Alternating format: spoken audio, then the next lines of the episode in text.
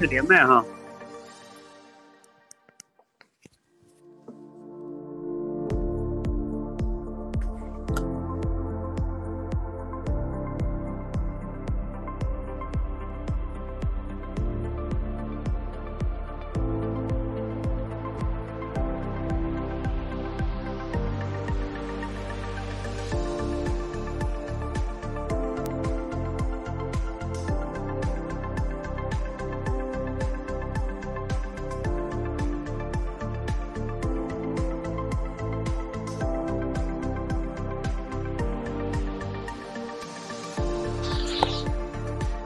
来，上半场同学连麦啊，快！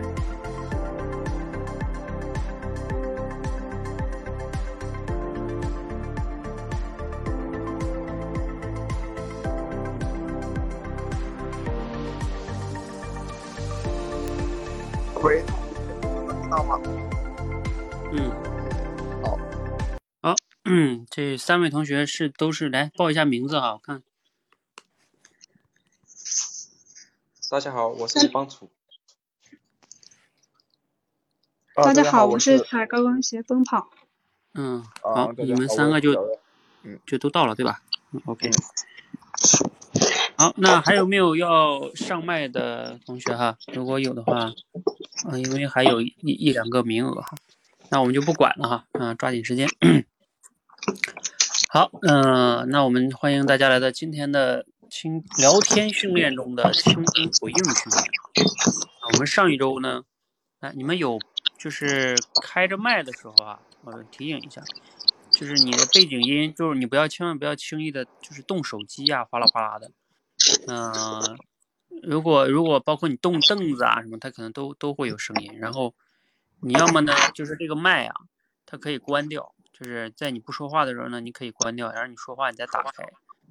但是呢，你有的时候你别忘了，如果你关掉了，然后你自己在那说话，你又忘开了，是吧？然后你可能说半天我也没有听见，对，就是你要记得啊，你要自己关了，你就记得你自己开，嗯，好，呃，尤其是你背景音要是有有嘈杂的话，嗯，好啊、那我们今天是这个聊天训练中的倾听回应训练哈，我们上周呢做了一场哈，然后很多同学反应还是挺有启发、挺有收获的哈，因为我们相当于把这个聊天训练中的就是这这几个倾听，还有给予一个就是回应，再加上你的表达，尤其是倾听回应这个部分，呃，我们做了拆解，相当于就把这么一个连贯性的动作把它拆开来啊，然后我们单独的去练。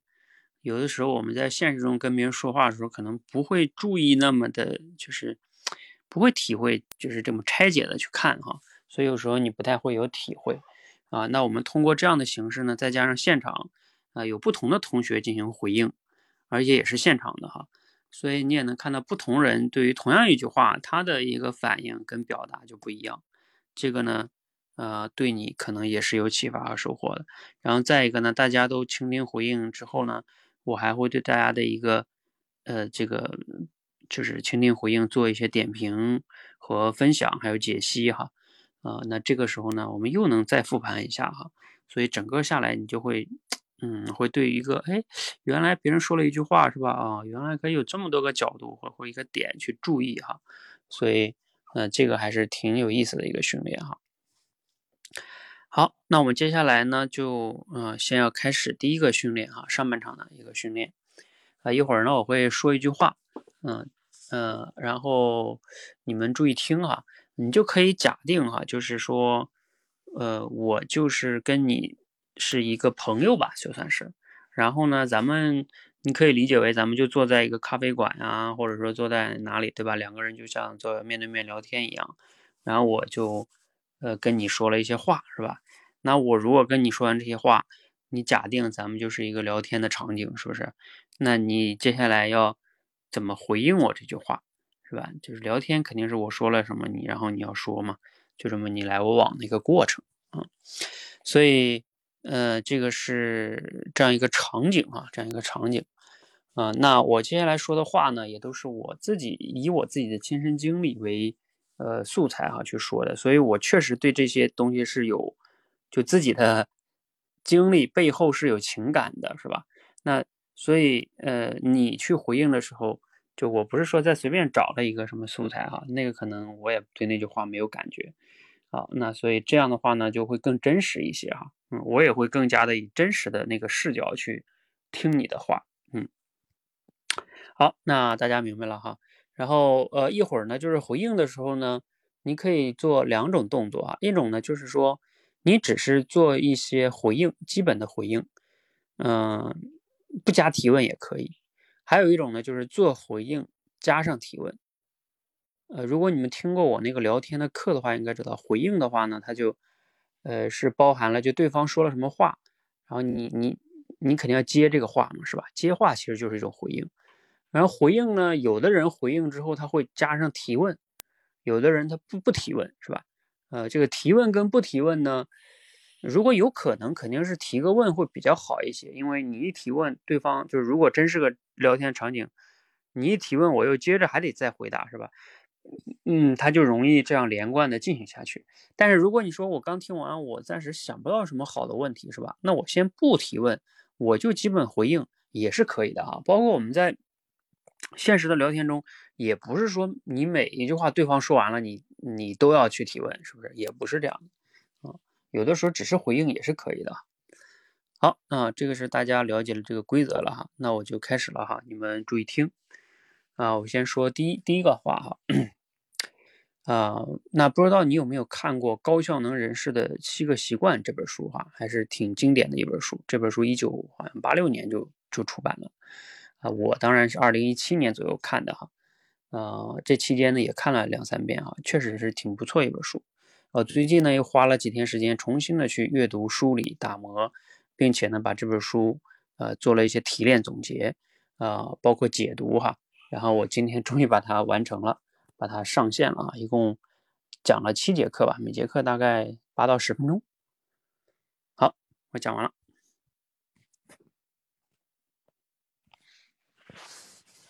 大家好，我是吴帮主，就我想问一下，你那那本书是什么时候出来的？然后那本书的销售量是咋样的？呃，高效七七呃，高效是分为哪哪七种方法呢？啊，我我我是完的，嗯嗯，可以。呃，那个汤姆教练，我是朱小卫。然后您这这本书正好我也看过，然后我觉得对我感触也挺大的，也想问一下，就是你在看完三遍以后，以及上完这个这个录完这个课以后，你觉得你觉得这本书对你最大的帮助是什么呢？能不能给我分享一点？嗯。嗯，教练，我是踩高跟鞋奔跑。然后刚刚听到你说的这本书，好像就是下午在群里发的那个一个课程的那一个讲解吧。然后听你这么一讲，我还挺感兴趣的。然后我准备课后的话去领那个课程，然后学习一下。嗯，我讲完了。嗯，好。啊，你们已经说完了，因为咱们今天的学员，嗯，不是像以前有五个哈，所以这样的话呢，时间，你们围观的小小伙伴啊，还有没有要上麦说的哈？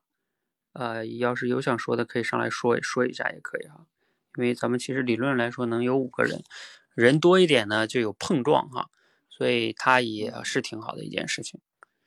来，围观的小伙伴们有没有要要要上线说的哈？就刚才这句话哈，然后另外呢，你们在线的这三位同学哈。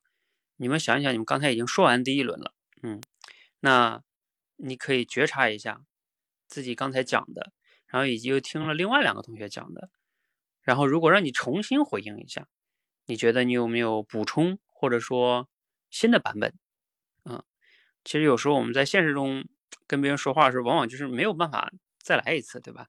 说完了就说完了，嗯。但是在这里我们是可以啊反思啊回顾。你看我们在现实中有时候会说叫什么？哎呀，我不应该那么说，是吧？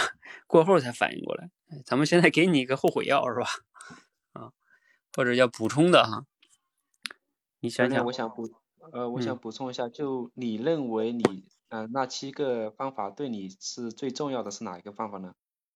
嗯嗯，我补充完毕。嗯。啊，那我补充一句，呃，我也补充一个，就是因为我看过这本书嘛，所以它其实分成呃两呃三块，第一块就是呃独立，然后第二一块呢就是互那个互赖，第三块呢是说不断更新。因为就是我不知道您现在处在哪个阶段，然后以及您有没有读完这本书以后，通过他的方法，嗯，就是有过从独立变到其他的这种阶段的时候，然后当时有没有什么好的方法？因为我现在有一个很大的问题，是在于，就是我从独立这个阶段到互赖这个阶段，其实是晋升不上去的，然后遇到了很多的瓶颈，有没有什么好的方？就是这个这段，其实有没有什么好的解读？通过这本书，嗯，好，我跟采购光学奔跑同学，嗯嗯，教练，我是采购光学奔跑，嗯，就是在我看来啊，就是你对我来说也是一个高效能人士，然后我就想知道，就是嗯，就是在您身上，嗯，您有哪些习惯是和这个书里面的习惯是一样的呢？我讲完了。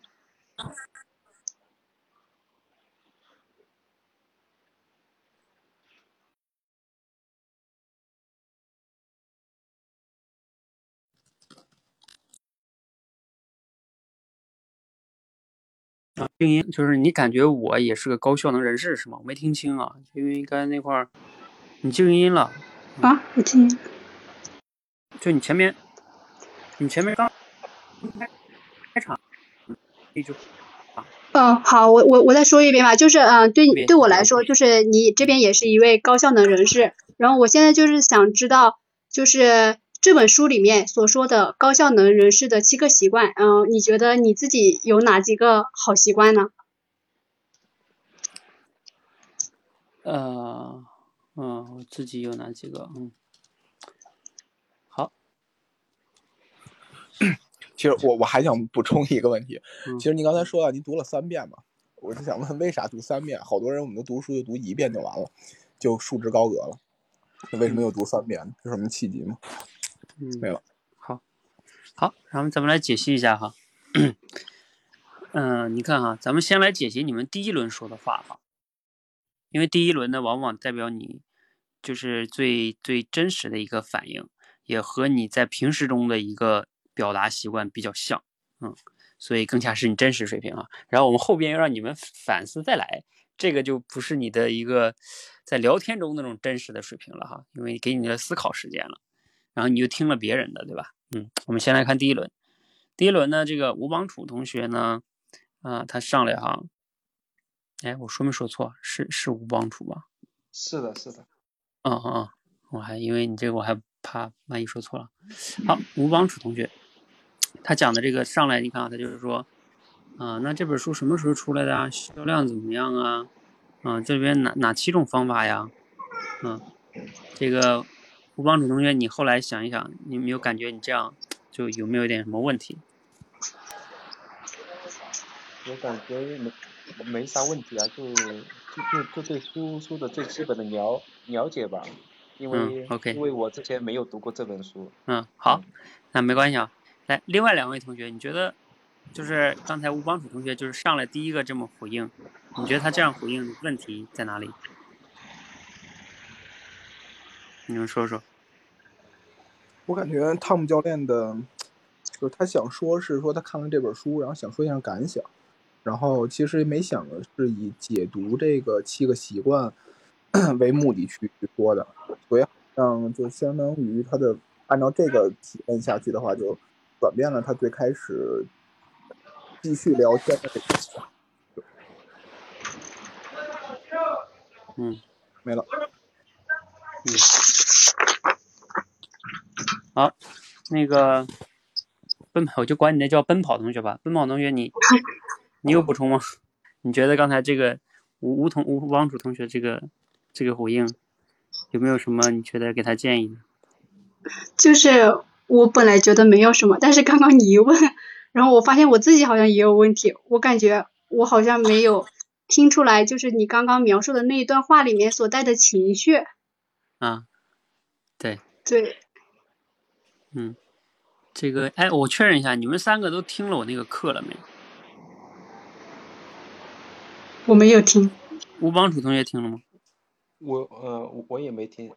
嗯，我我听了几节，呃，六节了吧，大概这。嗯，OK，好，那我建议另外两位同学哈，你们课后一定要去听一听啊，因为你你不听的话，就是你完全凭你本能在这里聊天，包括你回到你现实是凭你本能聊天，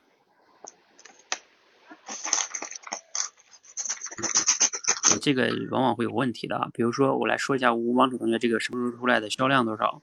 然后以及这个哪七种方法？嗯，呃，我我就跟你们说一个最重要的知识点吧，就是我们在回应别人的时候，我在课程里也讲，就是有三个层次，一个叫你就是听别人说这个话本身的意思到底是啥，是吧？你得听懂吧，他到底啥意思，你得能听懂吧？然后意思背后是什么呢？是一个人背后是有情绪的，任何人说任何不能说百分之百有情绪吧。就很多的时候，我们大部分人说一些话，往往是隐含一些情绪在里边的，是高兴啊，什么等等啊，对吧？还有再往深层次一点什么呢？他是有诉求的，就是比如说我刚才说这段话，你说我有哪些诉求？就是，嗯，我期待是什么呢？就是你要去想这些东西。呃，如果你不能理解一个人说的话，背后的那些情绪跟诉求的话，呃，就像我们经常说的，有些人什么情商高啊、同理心呐，我跟你讲，都是在这里体现出来的，啊，对，就是你要能听懂别人话背后的情绪跟诉求，你你往往就代表你同理心跟情商高啊。好，那我说一下哈，比如说，你看我刚才说这段话。然后吴帮楚同学呢上来就说：“那这本书什么时候出来？销量怎么样？哪哪七种方法？”嗯，首先你问的这些信息呢，基本上都是可以百度就能摆到的，对吧？你去百度一下这本书什么时候上线，什么时候销量多少，基本上都有。还有哪七种方法？呃，这个也基本上是是可以的。当然这个问题也还可以。这个你这个回应最大的问题就在于，你完全啊没有去考虑到。我讲这句话背后是有情绪的，你们想象一下，我说，呃，我二零一七年读的，对吧？我觉得确实不错，花了几天时间重新梳理、打磨、解读，哎呀，今天终于把它完成上线了。哎，你换位想一下，你花了好多天去搞了一件事情，今天终于搞完了，你，你是不是有一种那种，就是比较开心啊，是吧？啊。比如说这个吴帮主同学，你要是上来可能说，呃，啊，这位同学是谁？上来这位，喂，五六幺一是哪位同学？嗯，喂，老师你好，我是爱晴天，你的学员。嗯嗯嗯，OK，好，然后我继续说啊，你听着哈，就是，呃。我我肯定是有这样的一个感觉，很有成就啊，对不对？所以，比如说你，我的情绪可能就有这种，你要是上来呢，哎，恭喜一下你，对不对？你说哇，这个，哎呀，恭恭喜啊，恭喜教练你好，你这个，哎呀，感觉，嗯，这个终终于完成了哈，应该你比较开心吧？哎，我就会觉得你理解我，对不对？啊，哎，你你要是不理解这个情绪呢，你上来就说啊，你这个这书什么时候出版的呀？销量怎么样啊？哪七种方法呀？嗯，我就会觉得，嗯，好吧，你就是问我点问题，对吧？那我就回答一下你。而且，而且，我记得我在我刚才在表达的时候，我说了，这本书是一一九八六年出版的，对吧？而且你要记得，而且这里边他讲的是高效能人士的七个习惯，不是方法。你看啊，就这些都代表了呃，你这个层面就代表了你你对我刚才说的话的意思也没有抓住关键的词。你知道，当你如果在跟别人沟通的时候、情聊天的时候，如果对方说的意思你都没有抓到的话，那他也会觉得你没有听懂，他连意思本身都没有。意思是最基本的，情绪跟诉求比较难一些啊，它更深层、更深层次一些，更难一些。嗯，好，这个是，然后我们再看小薇同学在第一轮的那个哈，他说，呃，我看过，啊，感触挺大的。啊，你看了三遍啊，对你最大的帮助是什么哈？啊，你可以分享一下。呃，你看他这个呢，会相对来说好一些啊。一个方面是他看过，他他也挺有同感的，他也感觉感触挺大的。你看这个是不是也跟我的情绪是有共鸣的呀？就是我说我也感觉这本书不错，那他也说他看过，他也感觉不错。哎，这是不是拉近了我们的距离？是不是？然后他就问我，哎，那你看过三遍，哎，对你有？最大的帮助是什么？可以分享一下。你看，这也是我的诉求。那我肯定是，我我都去解读它了，我肯定是觉得这本书好啊，对吧？那肯定也对我有帮助啊，是吧？那他问这个问题，呃，我肯定愿意去回答嘛，是吧？所以他这个这个回答、这个回应跟提问相对来说就好一些啊。当然，这里边再涉及到另外一个知识点，就是我们在提问的时候，最好提一些开放式问题。就是，比如说，你看对你有哪些帮助，你可以分享一下。这个话题我可以讲的点就多了。但是你看，比如说吴帮助同学，你前面问我那个哈，什么时候出版的，销量怎么样，哪七种方法，它都是有标准答案的，就是它没有我发挥的空间。就为什么我说它是个百度就能摆到的啊？不需要我的观点，嗯。所以这个是非常非常关键的，就是我们在跟别人说话的时候，如果，呃，你不能去挖掘到他自己个人的观点啊和想法，那他就没有表达的一个契机哈，嗯，好，这个是当然，呃，吴光的同学你不要受挫哈，这个因为你也没有学过那个课啊，还没学，所以你这样的正常的反应是正常的哈，你就意识到这个问题就好了哈，嗯，然后再往下呢。呃，奔跑同学哈，他他讲的这个，哎，我对你这个，哎，今天在群里好像看见了是吧？然后挺感兴趣的，哎，课后我要去学一下。你看这个回应呢，没有提问，嗯，然后也比较简单，但是呢，相对来说也还可以。为什么呢？因为你看这个叫什么呢？就是捧场嘛，是不是？啊，我说，哎，我我解读了这个书是吧？然后他说：“哎呀，我我听你这么一说，我挺感兴趣的。然后我课后去学习一下，这是相当于用行动再去给我一些回应，是不是？嗯，那那我相对来说也也感觉挺好的，因为，哎，我做了一东西，有人支持他，是吧？哎，这个也也是可以的哈。嗯，虽然说回应的比较简单哈，但是他这个角度是可以的。来，我们再来看第二轮哈。第二轮呢，嗯，吴邦楚同学补充的是说。”啊，那你认为对你最重要的是哪一个哈？他相当于说这七个习惯中哪一个对我对你最重要的是哪一个？那这个问题呢，你看就比比你上一轮那个问题就好一些了，因为这个我起码要回答，嗯，我要思考，对不对？这七个中哪个对我最重要呢？然后这个都是我个人观点了，因为啊，对我最重要，那肯定是我的观点呀，是不是？所以我就要可能要去讲哪个最重要，然后为什么这个重要啊，是吧？啊，那但是呢，吴帮主同学就是你在于你这个前边是没有铺垫的，就是你在跟别人说话之前，你前边如果没有铺垫，你上来就是提问，你不觉得这个这个中间是生硬的吗？就是前边那个回应那一段哈，为什么叫回应啊？就是要其实给你的讲话之前提问之前。加一些铺垫缓冲，啊，嗯，你能让这个说前面跟你对话的人感觉到很舒服、很自然的就过渡到你的问题上去了，啊，如果你不去铺垫，有时候你直接上来就问问题，对方会觉得，嗯，一个是比较突然，另外一个呢，会觉得被像被审问，知道吗？就是，啊，哪里来的？嗯，你这书什么时候出版的呀？对吧？你觉得哪个对你最重要啊？就就是他他会生硬，嗯，这个是我们为什么要去回应的一个回应，就是在于啊对方的情绪啊，还意思本身啊，啊这个是，你比如说像前面刚才小薇说的那个，哎，我也看过，哎，感触还是挺大的，而且你看了三遍，你看这些都是回应哦，你看了三遍啊，这也是回应。好，这个是哈，嗯，然后再看小薇下一轮的那个啊，小薇说，哎，这本书中呢我看过，因为分成三个阶段，独立、互赖、更新。啊，那您目前处在哪个阶段是吧？我自己有一方面这方面的困惑，就是从独立到互赖这一块儿啊，我我感觉有瓶颈啊，怎么突破？你可以分享一下吗？你看这个呢，就是呃，因为他看过哈，当然他能分享一下书中的观点，还嗯，然后问一下我处在哪些阶段啊，怎么突破的啊？包括自己有这方面瓶颈，那这个呢相对来说也好一些，因为。他一方面看过啊，那我肯定觉得他懂这本书嘛。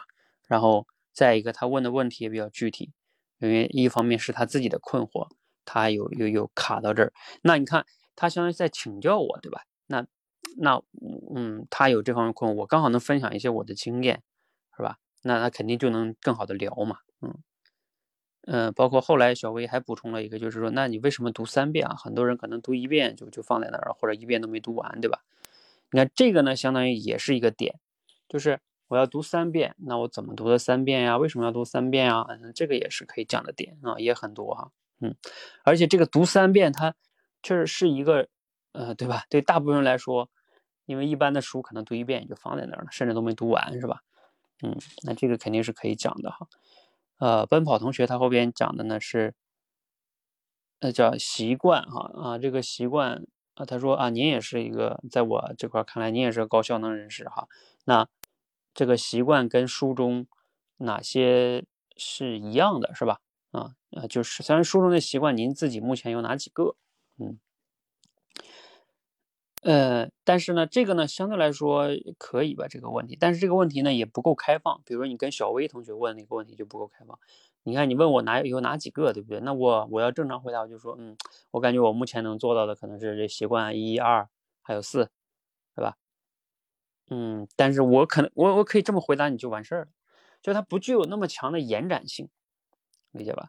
嗯，你比如说，你还不如前面那个吴帮主同学问那个，哎，对你最重要的是哪一个？或者说你目前呃践行的最好的是哪一个？然后以及你有哪些践行的过程中哪些心得呀，或者方法呀？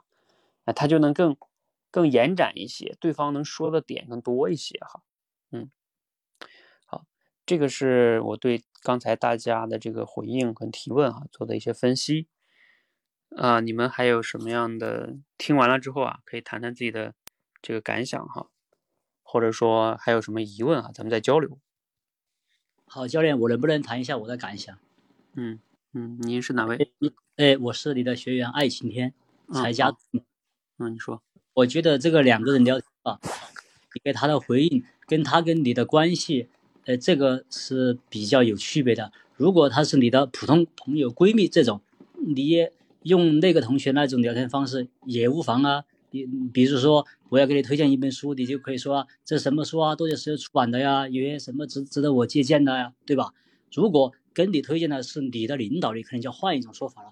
既然这本书领导你都读了三遍，肯定有值得我借借鉴的地方。感谢领导向我推荐，我下来我一定认真拜读，啊，这个肯定我觉得跟对象他不一样，他肯定回应他是不一样。嗯，OK，好，呃，你说这个呢，嗯，会有这么的一个，就是有一些角色上的区别吧，呃，就是说可能领导也好，然后呢闺蜜啊怎么怎么样，嗯，但是我想说的是什么呢？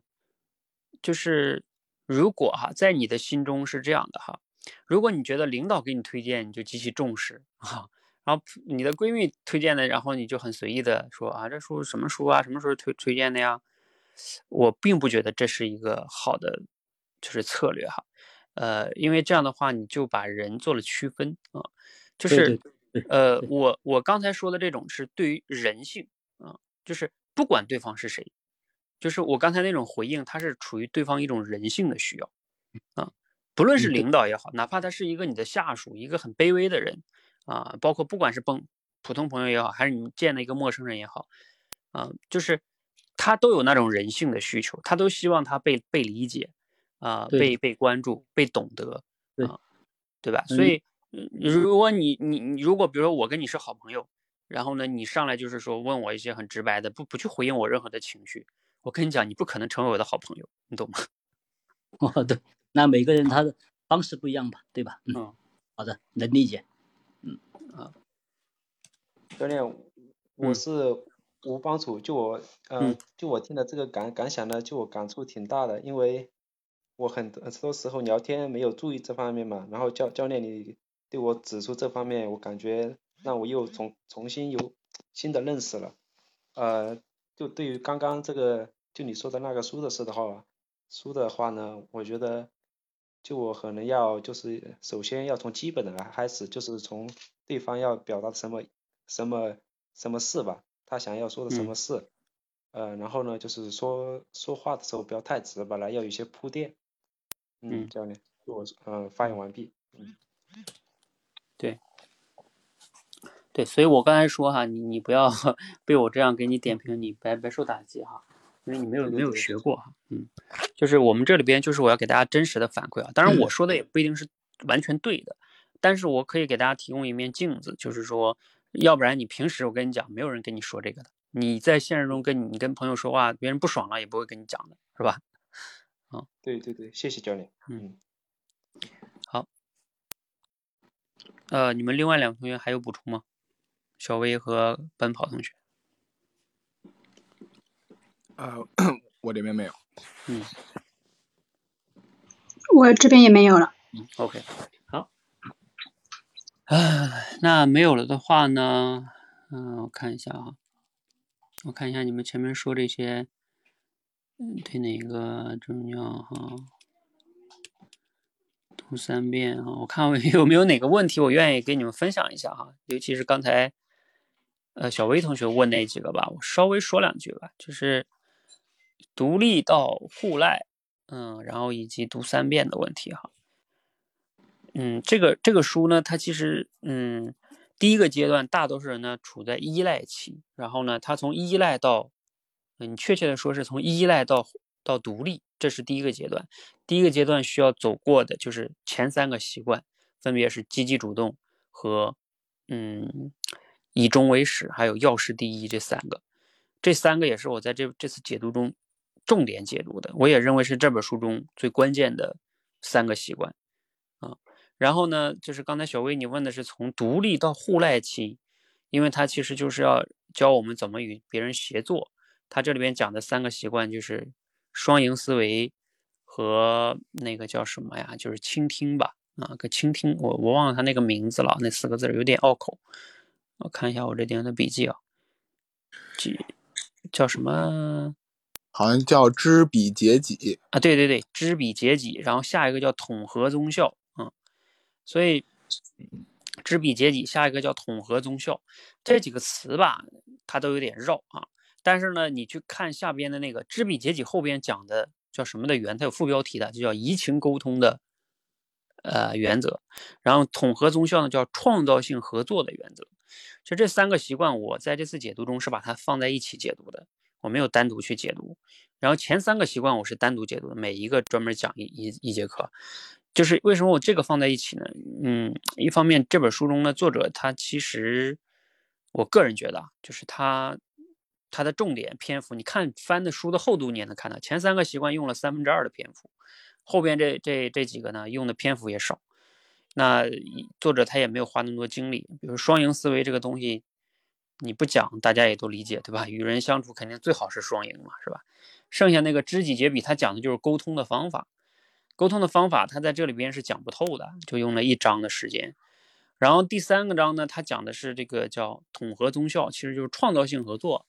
创造性合作，这个作者后来自己又专门写了一本书，叫《第三选择》他也知道他自己没没写透嘛，啊，这个不怪他，因为一本书他都有，每一本书有他自己侧重点啊，他自己专门写了一本书叫《第三选择》。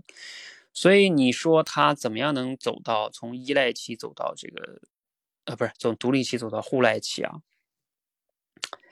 嗯，我觉得按照我个人的这个理解啊，就是你想从一个独立期到了互赖期，从底层的根本在于什么呢？在于你自己要就是在以终为始那里非常关键啊，以终为始那里，为什么？因为你要在于说，你想清楚，你从长远来说，你想成为一个什么样的人，尤其这个人要有利他角度的那那个那个角度的终哈。如果你的终全是说，我就想自己啊赚很多钱，然后呢，这 就什么天天吃喝玩乐去了，我就不用工作了，那我觉得你，呃，就是，如果你的一直终点的思考永远是站在这个角度的话。呃，我个人觉得是你很难能走到互赖期啊，因为一个互赖期的人，他一定是那种叫从他的格局上来说，嗯，他能看到更多的人的诉求和利益啊，然后呢，他也想去帮助更多的人，想这样的话呢，他才有那个首先从那个格局和站位上就有了，就中啊。然后呢，剩下他说的什么双赢思维啊，什么沟通技巧啊，什么创造性解决方案啊，这都是术的层面的东西。就是你你在具体的和别人在合作啊、协作的时候，你，你要怎么样去，对吧？不是非彼即此啊，这这些东西，那都是具体的东西了。但是前提在那个中那个层面非常重要，就是如果那个层面。嗯，有时候你做不到，有时候你你就很难做到我们说的双赢哈，还有什么创造性合作，你会有特别多的小我在里边啊，你会特别容易坚持自己的东西，所以这个修炼起来，哎，我觉得我也现在没有修炼特别好，就是确实不容易哈，嗯。嗯，就我个人的一点分享吧，给你哈，嗯，你可以自己再读读，然后也可以听听我那个解读哈，嗯。然后还有一个你问题说到那个叫就读三遍的事儿啊，读三遍的话呢，我觉得一般情况下，你要是觉得一本书好的话，都值得至少再读一遍啊，因为第一遍哈，呃，就是它往往你读第一遍的时候是比较快的，就读完了就过去了，但是呢，当你在读第二遍的时候，因为你知道这本书整个的概述，你全都读过。然后你再回头读的时候，你就更容易能去，因为你的理解能力不一样了。对这本书，你都读过一遍，你再读第二遍，理解能力不一样。然后你再读的时候，你就更能抓到重点了。而且我读书一般，嗯，我会有画的习惯，我会把我在读第一遍时候会画一些重点啊什么的。然后我在读的时候，我就挑我画过的在重点就看，很快就能刷刷翻都可以的哈。嗯，这个是是，我觉得就是读第二遍的一个原因哈。甚至要比比如说我读第三遍、第四遍，那因为我我为什么读三遍？因为我要解读啊。我解读的话，我还要再去思考，到底要用什么结构去讲这个东西。我要去打磨，就像刚刚说，后四个习惯放在一起去解读，这个合不合理啊？然后包括我前边哪个要怎么样解读，要把哪些东西砍掉，因为我我就用十来分钟讲一章，那哪些东西？砍掉这些东西，你就要这个时候就不仅是为了自己读了，你要想的是怎么给别人讲的明白。那这个的难度就你就更倒逼你要读了，是吧？你要完全是为了自己理解还不一样啊，是吧？所以当你要给别人去读的时候，那就更不一样了。嗯，所以说你们很多人其实说想练口才哈，如果你真的能好好解读几本书的话。能解读明白的话，那真的对于锻炼口才还是挺有帮助。只不过这个难度系数会有时候会大一些。嗯，好，我我先说到这儿吧哈。嗯，好，那下半场的同学来了吗？嗯，你们来了可以来，嗯，上来哈。然后，呃，我先把上半场同学下掉。你们上半场同学如果有精力呢，也可以继续围观或者连麦啊。我看下半场好像还有一个，也有一个名额啊。下半场的同学，呃，我把你们上半场同学先下掉，然后呢，看一下你们要有时间就继续来围观哈。来，下半场的 Peter，还有活着，还有风华时间的朋友，教练你好，我是 Peter。Hello，嗯，看见了。嗯，另外两位同学在了吗？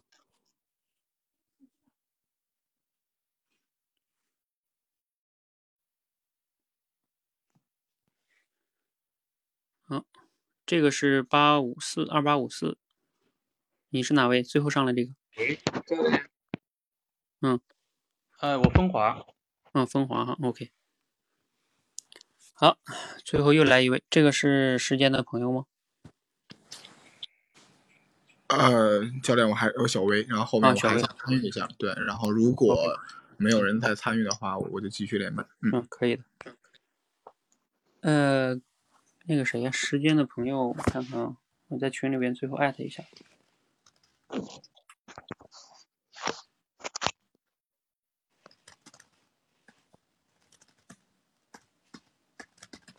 好，那我们就不管他了哈，嗯，这个准备第二轮哈。那大家注意听哈，规则大家应该都知道哈，就是假设啊，我们在一个咖啡馆哈，面对面聊天，我是你的一个朋友，嗯，也可以算是一个正常的朋友就可以了哈，也不用特别陌生，也不用特别好，是吧？啊，你就是按照我的设定，就不用说非得多好多不好啊，嗯，啊，他他在群里面回复了在啊，那在的话，你你赶快进群了吗？你赶快上来哈。要不然，一会儿你你没有听到，你就没有办法训练了。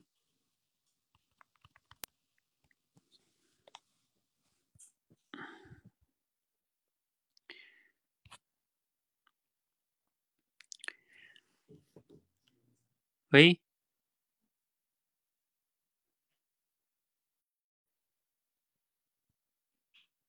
来了吗？时间的朋友，你进来没？好，看见了。来点下边那个电话。嗯，好，那五位同学都上麦了哈。呃，大家注意听哈，就是那我马上呢会讲这个呃一段话。假设呢你是我朋友哈，咱们面对面坐着，然后我讲完了呢，你要对我说的话进行回应。啊，如果有提问，当然也可以；如果没有提问，也可以哈。那注意听哈。嗯，昨天呢，哎，昨天一天啊，我过的效率还挺高的。上午呢，就录制我前面说的这个《高效能人士》这本书我的解读，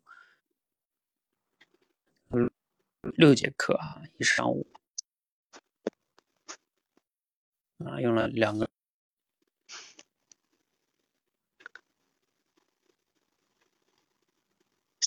小时，是我这个问题吗？听不太清楚啊。对，我也有点断断续续的。嗯，断掉了，好像是。教练听不到。教练听不到，说一下。我我换一下流量试试，可以吗？嗯，现在可以。好，我我重新说一下。我说昨天一天啊，我觉得我效率还挺高的啊，因为上午呢去花了一两个小时去构思啊、录制，就完成《高效能人士》那本书的解读，录了六节课了。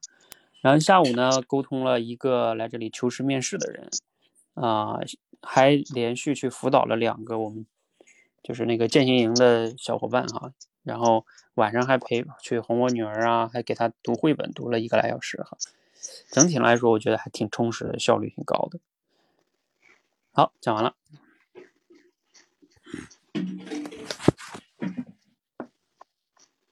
你们谁要先来哈？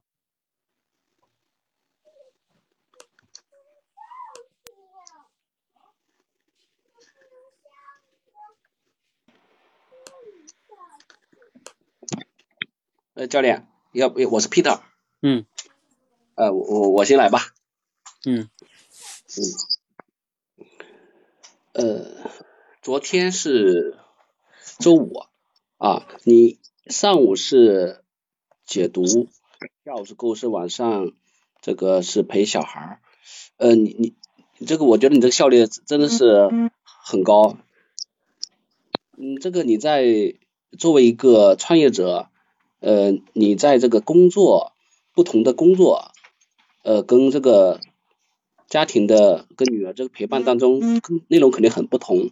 嗯，你这块是如何能够很很好的协调呢？因为作我来说的话，有时候，嗯，工作可能是一天的工作当中，呃，往往就是时间冲突很难管理好。然后你能呃又充分的利用的时间，然后把安排的那么好，就经经过了你的工作，又经过了这个家庭，呃，我很想听听您呃这个一个经验的分享。好，Peter 老师，那那个汤姆教练，我好了，嗯嗯，好，来，其他同学呢？呃，汤姆教练，我来说一下。嗯。呃，我是中华，然后，呃，我就是就，哎，我刚听到你昨天安排的行程这么好啊，就是非常满，就是上午是那个就是呃解读了高效的人士，然后下午还做了很多公司那些事情，晚上又帮自己的孩子来辅导。那，嗯，就是我有点好奇，就是上午那个高效能人士的那个解读，能不能帮我们也帮我也分享一下？因为我对这个也蛮感兴趣的。嗯，OK，OK，好。老师好，我是活着。嗯。老师就是昨天呃，就是早上有做那个。高校内人士的，中午有有有有事情，还有晚上有晚上有带孩子，就这一天感觉是过得很充实啊。但是就这样下来的话，第一个是时间，嗯，这样管理你是呃是是怎样管理的？还有就是这么一天下来，就是过得这么充实，会不会不会有那种比较累的感觉？嗯，我讲完了。嗯。OK，好，还有吗？呃，我讲一下吧，那个教练，我是朋友。嗯。嗯，听教练说昨天做了这么多的事情，还想问一下的就是，嗯，是最近由于您这边有了新的这个新的项目吧，比如说解读这个嗯书籍这个项目的产生，才导致最近挺忙碌的，还是说工作一直是就是这么饱满的？嗯，嗯，好。小薇还有人说吗？啊，对啊，我想说一个，其实，呃，我觉得你那个效率这么高，我觉得还挺挺羡慕的。因为有的时候一上班，虽然忙忙碌碌一天吧，其实发回头一看，什么都没干。其实你突然就是这么高效的做了这三件事儿吧，你突你是突然发现什么方法了吗？还是还是打开了任任督二脉？给我们介绍介绍呗。你怎么突然突然这样的？嗯。好，嗯，那时间关系哈，咱们就不再补充了哈，然后咱们就直接呃来回顾五位同学刚才的这个回应哈，嗯，那先来看第一位同学哈，Peter 刚才说啊，昨天是周五哈，上午啊，下午啊，然后效率挺高，不同工作啊，陪伴女儿啊，如何协调的哈？你看他是通过这个工作跟陪伴孩子之间这个协调，然后以及他说自己。也有这方面的一些困惑哈，所以去听分享。你看这个，他就是抓到了我这个内容中工作跟孩子之间这个协调，然后去问这个问题。那相对来说呢，呃，前边哈就是一些基本的回应了哈，然后再加上抓取到这个关键点，再去提一个开放式问题。啊，这个问题呢，相对来说可能也是我蛮愿意去讲的吧，因为我特意说了我的我也陪女儿了是吧，所以。呃，这个就我觉得这个整体上来说还是挺好的哈，嗯。然后风华同学这个呢，就是他说，嗯，这么啊这么好哈，这是公司的事情啊，还有晚上有辅导啊，陪陪孩子哈，嗯，很好奇哈，啊，就是你解读那本书，嗯，然后能不能分享一下？嗯，你这个呢，前面的回应没问题哈，嗯，然后。这个你的问题呢，就是让我去解读、分享一下这本书哈。来，我我让大家来参与一下啊。你们觉得就刚才这个风华同学这个后边这个没有什么问题？就是他相当后边这个提问嘛，没有什么问题。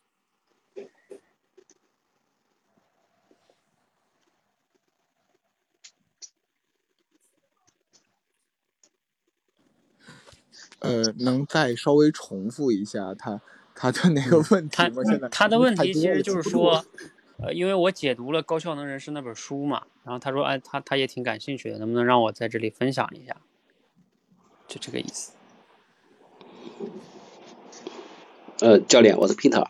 嗯嗯，呃，我我觉得是因为刚才也说聊天的几个基本要素嘛，要知道所讲的它的主要重点在哪里嘛。昨天就是你讲了一天的工作的话，应该是有上午、下午，然后晚上。那么重点呢，你可能想表达的不是呃想这个上午这个事儿，可能是整天的是你如何安排好的，然后自己很效率很高，干了很多事儿，然后想跟朋友一起分享一下。那如果说作为一个朋友的话，仅仅问这个问题的话，呃，可能没有抓到你那个呃真正的诉求点，或者是你真正情绪想表达那个呃那关键的要素的地方，我是这么理解的。嗯，OK，好，嗯，你们还有其他人有补充吗？关于这个，或者这个风华同学你自己有没有一个反思？现在，因为有时候这就是事后了哈，啊，当你有时候，嗯。呃，可能就是说的比较直白，也不知道怎么怎么那个就是，呃，怎么来来就是说，嗯嗯，没有更多的一些沟通吧，没有更多的一些沟通。嗯，OK，好，哎，我说一下时间问题，就是，呃，你这么问呢，其实，嗯，怎么说呢？站在一个如果要求不是特别高的话，哈，也可以的。啊，也可以，就是比如说，如果给你打分的话，一分到十分，你这么问也能打个，我觉得六分多吧，嗯，就是及格分。我刚才这么让大家去思考，只是说，嗯，可以去思考你这个点怎么能问得更好哈，啊，比如说像刚才这个 Peter 同学给你分析的，我觉得算是一个一个挺好的点吧。就是你想啊，我刚才在陈述的是这一天中的这个事情是吧？然后你去问了中间这一个点，然后你知道这个点吧？它相对来说确实不是我就是讲这句话最主要想去讲的诉求。那那你比如说哈，嗯，就是你知道你要问这个的话啊，我跟你说，如果我的真正的心里话，你知道是什么呢？就是我会想说，我都已经解读完了，你去听那个就好了，对吧？就是说，呃，因为我我说我解读了嘛，你你知道你第一反应，其实如果你比较好的表达应该是。哦我啊，这样我对这本书也特别感兴趣哈。哦，这个刚好教练你解读了是吧？哎，我我课后一定要去听听你的解读。啊，我觉得这个，啊，我这样可能比我自己看更好一些。你不就去？因为我解读不就是为了让别人听的吗？对不对？啊，然后我花那么大力去解读，不就是让别人听的吗？那你不在那里去听，然后你非得要让我现场跟你说，是吧？这个就是你你理解这个这个逻辑吗？嗯嗯嗯嗯，就相对来说，对不对？嗯，你你你让我再讲一遍吗？况且我几句话也跟你说不清啊，是不是？嗯嗯，因为相当于我自己搞出了一个作品，是吧？你不去欣赏我的作品，然后你说你现场再给我讲一遍呗，再给我讲讲呗，是吧？嗯，好，这个是就是我的诉求嘛，嗯嗯，好。这个是，嗯，这个这个这个问题哈，所以为什么说你这样问不是特别好呢？嗯，嗯，然后，呃，我来看活着同学说这个，他说上午啊、下午这个前面的铺垫都不说了哈，然后他就问你这个时间是怎么管理的哈，然后以及这样比较充实啊，会不会有累的感觉？嗯。这个呢，时间是怎么管？这算是个时间是怎么管理的？是个开放式问题哈。然后包括后边有充实，但是同时呢，他说会不会有累的感觉？这个问题呢，我觉得相对来说也也挺好的，就是他抓住了，就是一个人中，比如说我这一天中，嗯，一方面是安排的比较紧凑，好像比较高效。那同时呢，充实的同时会不会累，对吧？因为有时候人在很忙的时候。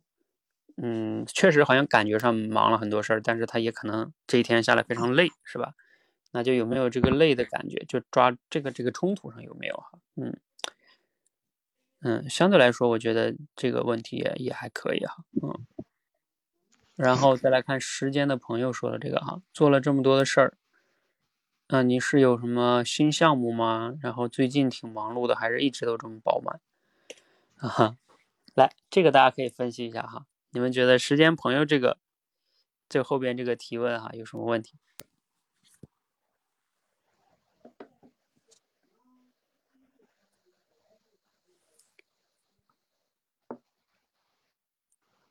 那，你们有人补充吗？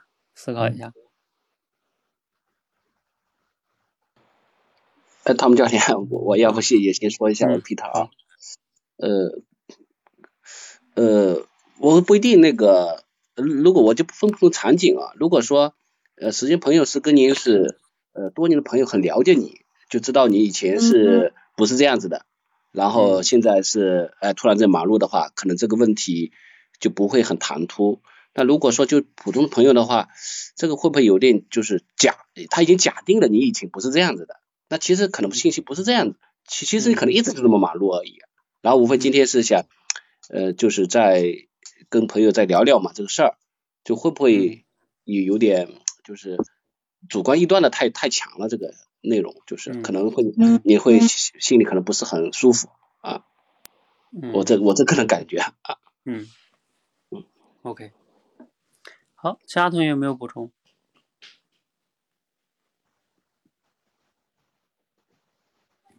嗯，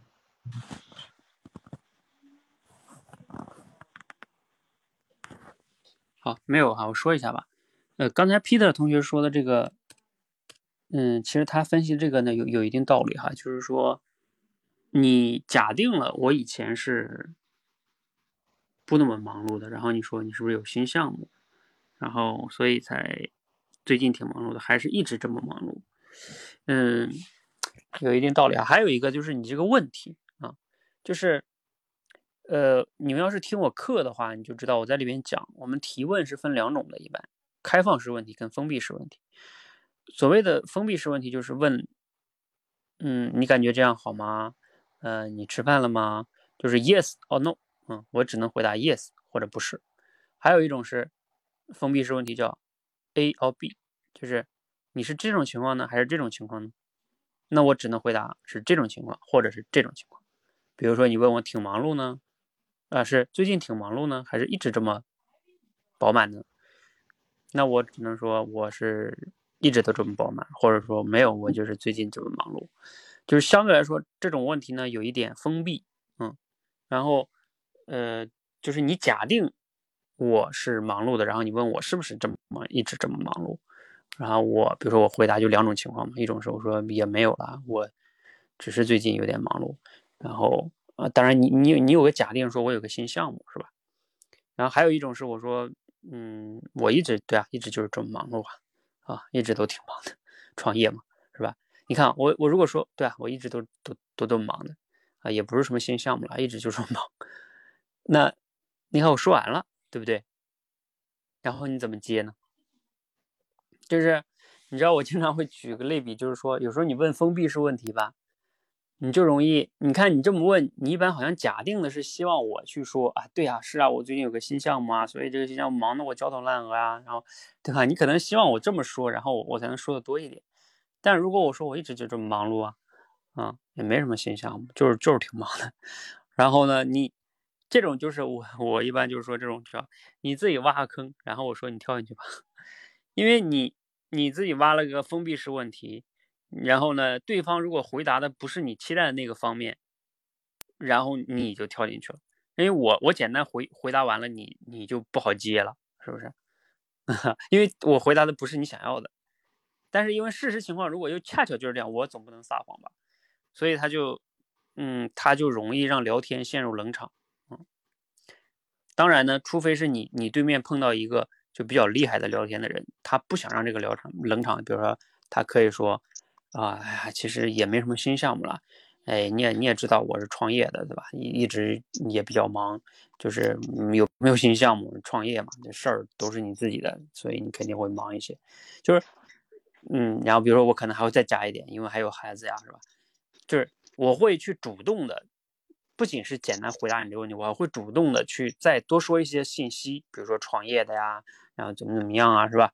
啊，为什么要多加信息？就是我要给你下一句接话的准备时间和，呃，你再问我问题，比如说我说我要创业的怎么样，那你下一句就问啊，那你创业多久了呀？你看或者怎么怎么样，就就我有新的关键词继续聊了，要不然就我再不铺垫这些东西，可能下一句你就尴尬了。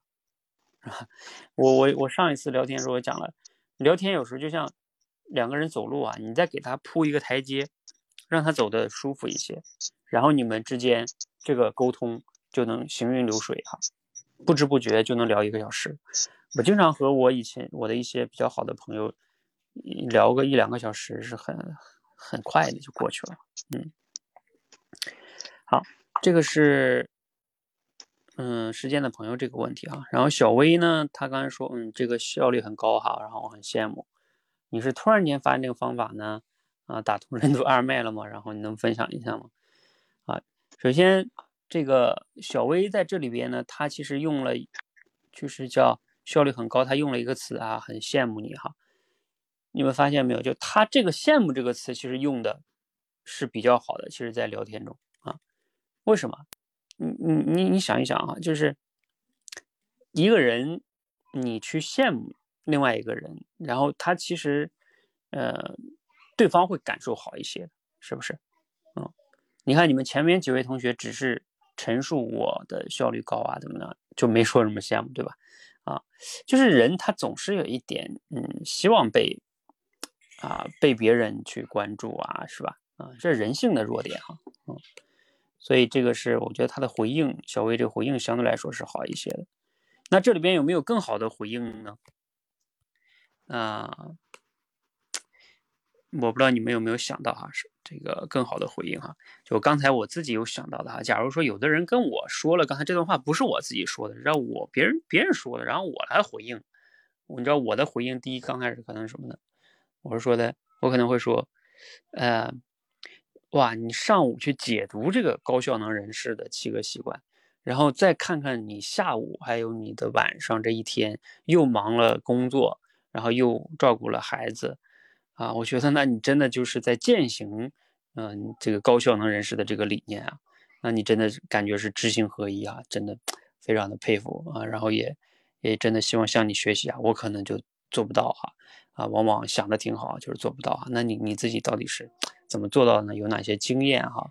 啊，可以分享吗？这个到底怎么样才能实现高效能呢？你看，是不是？因为你再去称赞一个人的这种知行合一啊，是吧？他肯定是开心的啊。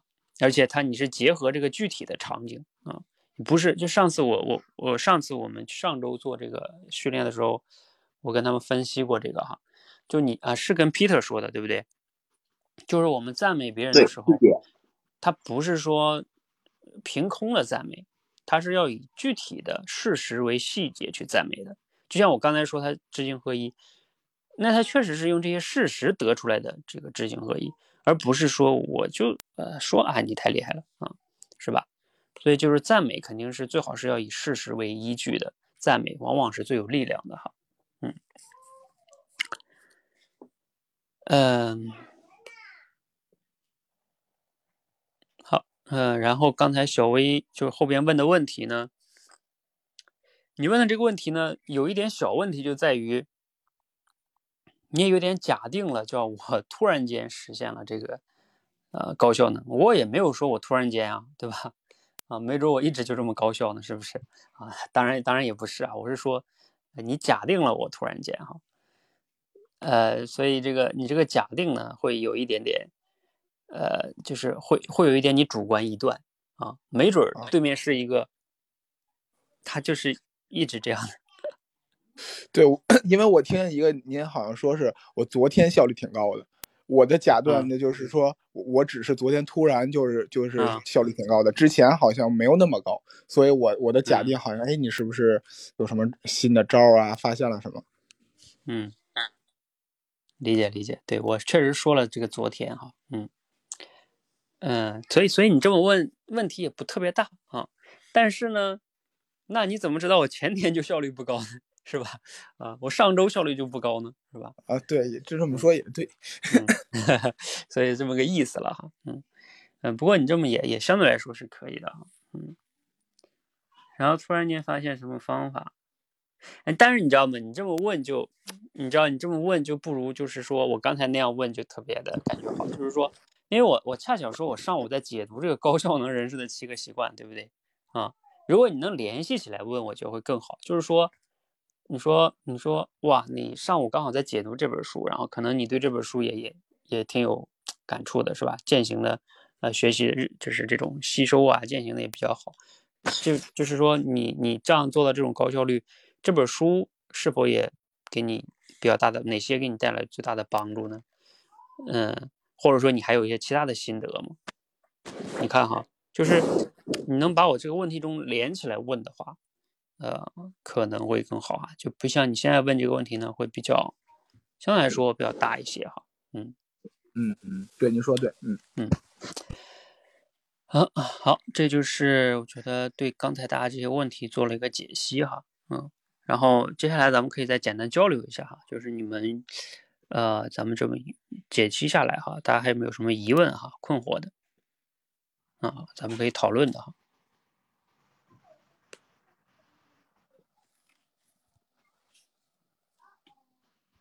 有吗？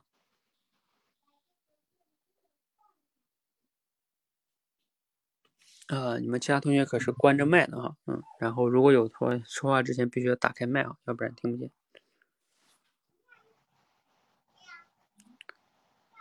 没有了吗？呃，我那我问一个问题吧，嗯，就是说，其实我突然感觉到聊天，就是您那天说的，就是更像是一种情感的交流，就是为了就为了让大家增进感情嘛。但有的时候，其实聊天或者是说是沟通嘛，它其实是有目的的。如果要这么一直漫无目的的去让对方愿意去说的话，可能达不成，比如说在一定时间内达不成我想沟通的那个目的。所以我不知道中间有没有一些什么技巧，能让他我我控制这个这个说话，然后呢转到我想说的那个上面，有没有这种相关的经验？没了。嗯，给你分享一下。我其实，在课程里边专门讲了，叫聊天沟通跟销售之间的本质区别哈。呃，就是如果是聊天的话，嗯，因为你自己想一想，你跟一个人如果纯粹是聊天的话，其实我认为聊天本质上就没有什么明确的那个双方有一个明确的目的。如果你带着目的去聊天的话，他比如说你想最终你想，我给你举个例子吧，我最终想跟你借钱，对吧？啊，然后跟你聊啊聊啊聊啊聊一个小时，我就没张开口。但是其实我今天坐着跟你聊，我就想跟你借钱，是吧？嗯，你你看啊，这个就是假如是你的一个目的啊，咱别说借钱了，假如说你想请他帮个忙，是吧？或者想干什么的，这就是你的目的，对不对？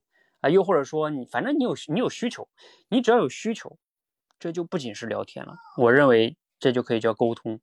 就我把沟通跟聊天做了区分，就在于双方是否有一个。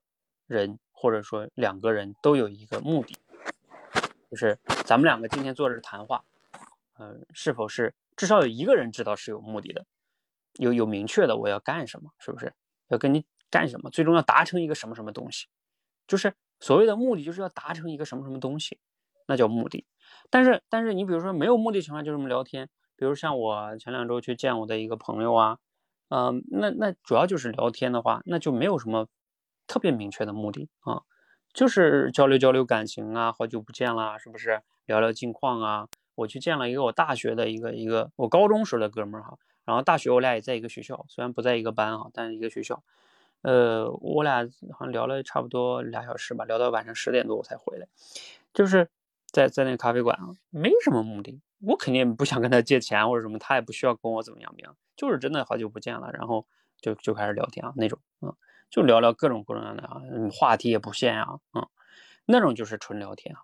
但是呢，比如说我那天还有一天还去见了我北京的一个大学的一个朋友哈，呃，我那天除了跟他聊天以外呢，确实也有一个目的啊，就要跟他谈一个项目啊。那比如说聊着聊着呢，我就会呃把这个项目这事儿开始拿出来说了，嗯，那你说这个怎么把握这个度呢？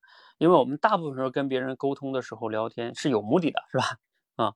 那你不你有目的啊？但是你的意思就是说，哎，聊着聊着，啥时候能切回到目的上？是不是？嗯嗯，是这意思吧？对对，是这个意思。呃，这个哈，能切回到目的呢，就是怎么讲呢？首先，你像我以前哈，我以前做销电话销售的时候，这个事儿是我的必修课。就是我又得和对方聊好啊，因为我们做电话销售，就是说跟客户不见面，那嗯，我们那个时候我在一三年做电话销售，我们都不用微信，我们我那公司都不让我们带手机进去，更没有微信，不像说现在可以视频一下是吧？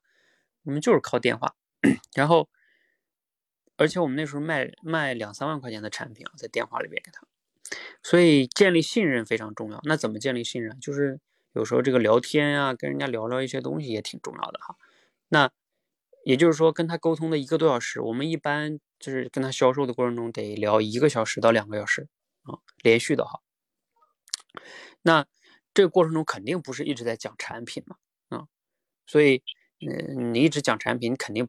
不是个好销售，你就是个导购员 啊，所以那你就是要去收放自如哈，你要，呃，有时候问一些问题，然后让他去倾诉，让他说，但说到一定程度呢，你还要有很，就是你一直大脑要清晰 啊，就是包括像我我在那个管理认知里边讲的，就是一直我认为哈，所有人非常重要，就要练你的觉察能力，你永远要知道你在做什么，你。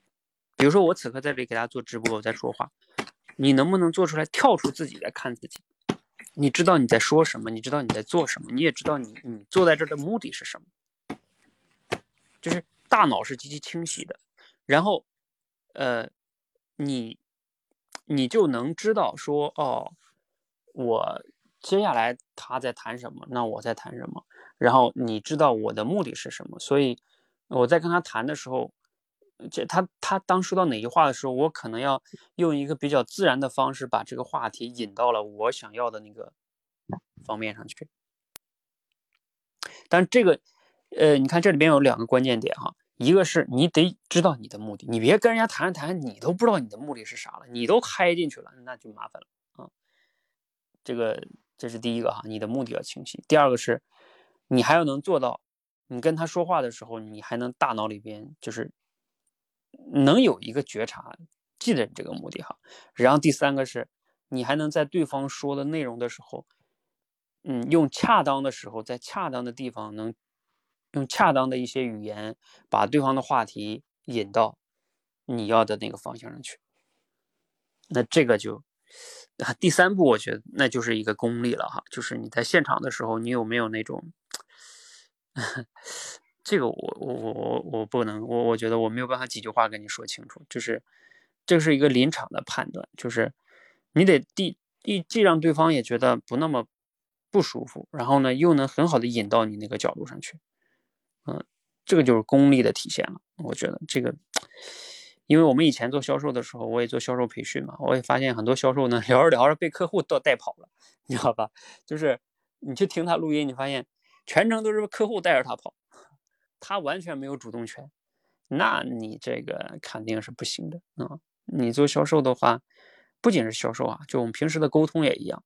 你跟人家沟通沟通，本来你是有你的目的的，然后结果聊了一个多小时，聊到最后全是按照人家的思路在走，完了，是吧？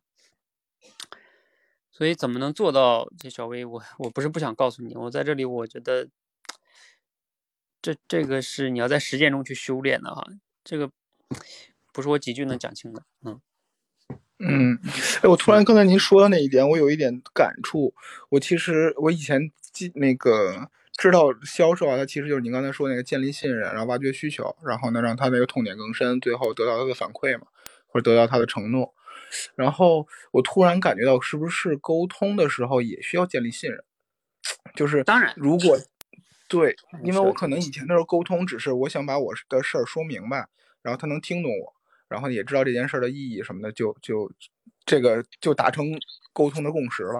其实我今天我突然理解到，好像是不是也得建立一个信任以后，这样他才愿意和你去合作，或者他能看见这个利益。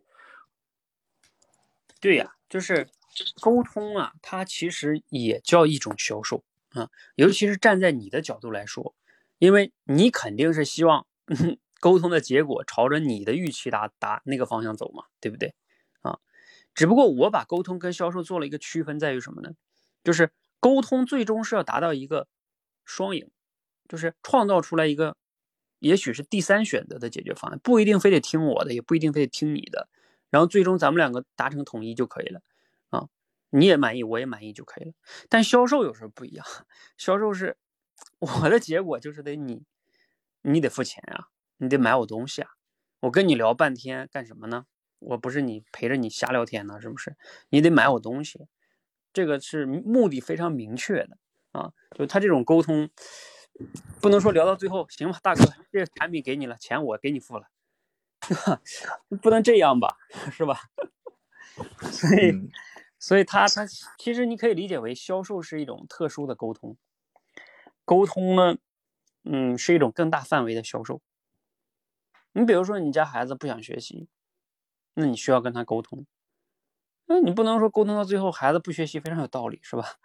啊，然后呢，嗯，你你根本完全听他的了，这个这个可能也不是特别好的沟通吧？那但这你刚才说那个信任，确实是啊。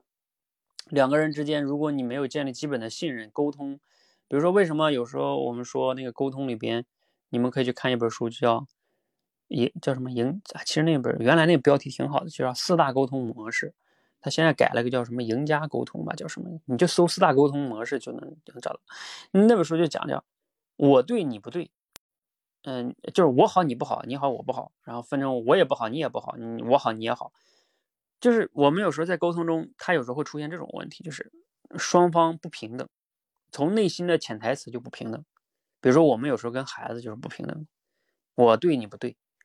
啊，你得听我的，所以你在沟通之前，你就建立了这种你得听我的，啊，你你肯定说什么都不对啊，你这种沟通就没有建立一个平等跟尊重的基础之上，你这种沟通有时候往往是很难，往往就进入暴力沟通了，对吧？所以这个这个它是有这种本质区别的哈，嗯嗯。大概理解了，然后我也搜到那本书了，然后我我稍微去读一下，就叫四大四大沟通什么？啊，现在叫对对四大沟通模式，嗯，玩转四大沟通模式。对对对，它现在叫玩，它叫嗯沟沟通赢家，然后呢副标题变成了玩转四大沟通模式。嗯嗯，好啊，好，好，谢谢他们教练。嗯，你们还有什么问题？啊，这个下边有个同学提了个问，怎么样快速找到共同话题？如果对方说的话题有一方一点也不懂，有可能交谈生欢吗？啊，这个是我以前在聊天课程多次讲过，简单说一下。其实你在聊天中没有必要非得找到一个就是你们都共同感兴趣的话题，共同都擅长的话题。如果你总是在聊天沟通抱着这种信念，啊，我认为你聊天是不聊不好的啊。因为你总企图说聊我懂的他不懂不行，他懂的我不懂也不行，我们两个都不懂的那当然就不说了是吧？啊，非得找到我们两个都懂的都感兴趣的。我跟你讲，聊你们两个都懂的都感兴趣的，嗯，有它的好处，对吧？就是因为双方都懂，但是也有它的坏处啊。双方都觉得自己懂啊，都想说，然后最终就是啊，你我说我的，你说你的，然后呢，谁也不认同谁也有可能。当然也有一种情况，就是因为都懂啊，越聊越觉得哎呀知己是吧？但这种情况呢，一方面有时候你想两个人不同的人想找到那么好的一个一个共同话题，有时候不是短时间能找到的啊。那更多的情况是聊你懂的，或者是他懂的，是吧？如果是他懂的，作为你来说，你就提问啊，请教啊，让他多说呀，你抱着学习的心态就可以了呀。对方让他多说他自己擅长的、喜欢的，挺好的呀。你你还能学习，多好。为什么你非得要表达呢？而且在聊天沟通中，能让对方多说一点，对方多说百说话的比例是百分之六十到七十，你说百分之三十到四十，这本来就是好事儿啊。你不用说太多的。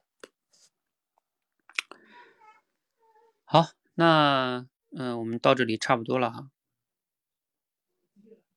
嗯，我看看你们刚才问我那些问题，我有没有想要回答的哈？关于高效能的哈，因为刚好我今天解读这本书啊，你们那些问题中，这个刚才活着同学问我有没有累的感觉哈？没有累的感觉，因为你自己做你你这个想要做的事情，然后你怎么会累呢？充实的时候是不会累的。嗯你只有忙了很多的事儿，其实都都是你不怎么想干的事儿，然后你也都忙完了，你当然会累啊。因为对你来说做那些事儿是一种消耗，而对我来说做那些事情不是消耗，我我做完，我每做完一件事，我就很开心的一件事情。它怎么会消耗？它怎么会累？不累的。嗯，还有一个是什么？啊，怎么协调跟家人是吧？嗯，协调跟家人这个的话，对我来说是因为，嗯，就是我自己创业有一个好处是什么呢？时间你是可以自己把握的。比如说像我昨天解读那本书，如果我昨天不能解读，我可以后天，我可以今天再解读啊。那。嗯，比如说我我要陪陪孩子那个哄他晚上去睡觉或者怎么样，这事儿不能推到明天。假如说那时候就是需要我来去看一会儿，或者我去陪他一会儿，那那个解读那个事儿，因为有时候我不知道你们怎么看，有时候很多工作没有什么必须的啊，就是你不要一天给自己安排那么多必须要干的事儿，哪有那么多必须？人生慢一点也没什么，啊，是吧？比如说那个沟通那个面试者，我。我那当天要有事儿，我就不跟他约，我就约到下一天，也怎么了？哪有那么着急的事情？就是，哎，对，《高效能人士》这本书里边就讲到，非常重要的一个点，就是真正高效能人士的人，史蒂文·科维说道，他会花百分之八十的这些时间去做那种重要不紧急的事情，然后而不要每天都做，做什么呢？重要且紧急的事儿。你看啥都是重要紧急的事儿，那你一定是有问题的。还有，要么就做啥呢？不重要不紧急的。啥叫不重要不紧急？就每天刷短视频呀，啊这些就是不重要也不紧急，但是你也花了很多时间去做。但是呢，实际上你每天没有去做重要不紧急的事儿。如果你把你自己人生中大部分时间都安排了重要不紧急的事儿，因为重要不紧急的事儿，你你其实可以更从容的做嘛，反正不紧急，而且你可以慢点做。我没有做好，我就慢，再来再来做，明天继续做啊。呃，包括我最近就是带领大家，这个月不是做了半个月了嘛？就是管理认知践行营，我们十二月一号会做第二期的践行啊。我也是这个理念，就是你每天每周，我就让大家去思考，你最重要的一件事是什么？你不要给我写三件，你就一件啊。我自己现在有时候都是这种理念哈，我就每天想，我最重要一件事是什么？其他事儿那些都是。啊，也有事儿哈，其他事儿那些都是常规的事儿，不用太动脑子的。我说的重要事儿就是要动脑子的，你要去琢磨的，花时间的。但是它不紧急，我今天没做完，明天继续做啊。这周没做完，下周也可以继续做，就是往往是这样的。你就是要把这些重要的事做好，你反而就没有那么紧急了。哪有那么多紧急的事情？你要天天有那么多紧急事儿，你就要反思。嗯，好吧。这个是我觉得我给大家的一个建议吧，还有一个是什么？其他没有了哈，嗯，好，大家没有什么问题了吧？没问题，咱们今天先到这儿了，有吗？如果有的话呢，你们可以在 这个群里咱们再交流也行。好，谢谢汤姆教练。嗯，好，那拜拜哈。嗯嗯，拜拜。我们教练再见。拜拜。对，大家可以去啊，去群里边就是领那本书哈。就我们多维班的学员，我都给大家领了哈。非多维班学员也可以去去买哈。我现在推广期就九块九，高效能人士的七个习惯，你们还可以听一听。真的，咱们一天有时候这么忙，你要是太忙，你一定要反思的，有问题。其实我觉得我大部分时间不那么忙，没有什么特别多要忙的啊。你一定要就忙，要忙你就忙重要的事儿。到底啥是重要的事儿非常重要。好，我先下了哈，谢谢。